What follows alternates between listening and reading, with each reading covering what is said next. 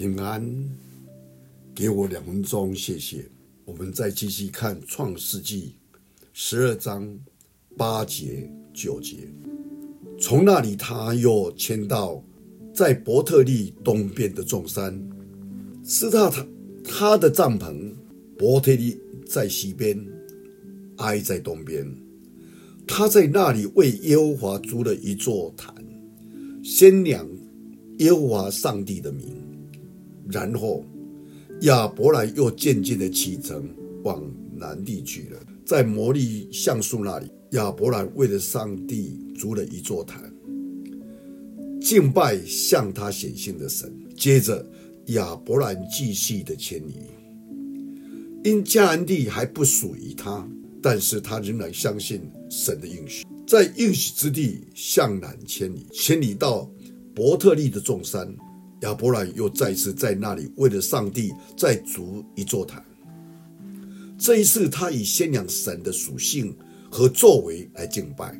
在十二章二节，神要使亚伯兰的名为大，使神的名在多神信仰的迦南地为大。神对亚伯兰的应许，以亚伯兰回应神宣告互相来回应。今天，神若让你去一个地方，那地方却有别人正在居住，你我会怎么样？会离开吗？会怀疑神的指示是否正确？若你在神要你去的地方不断地迁移，你仍然会坚信神的呼召和应许吗？亚伯兰不止没有怀疑，没有怨言，还以宣扬神的属性和作为来敬拜他。他对上帝。完全的信靠和坚定不移的信心，值得我们今天来学习和操练。今天在你我的四周，尤其在不信神的环境当中，你我有这一种的信心、勇气来宣扬神的属性和作为吗？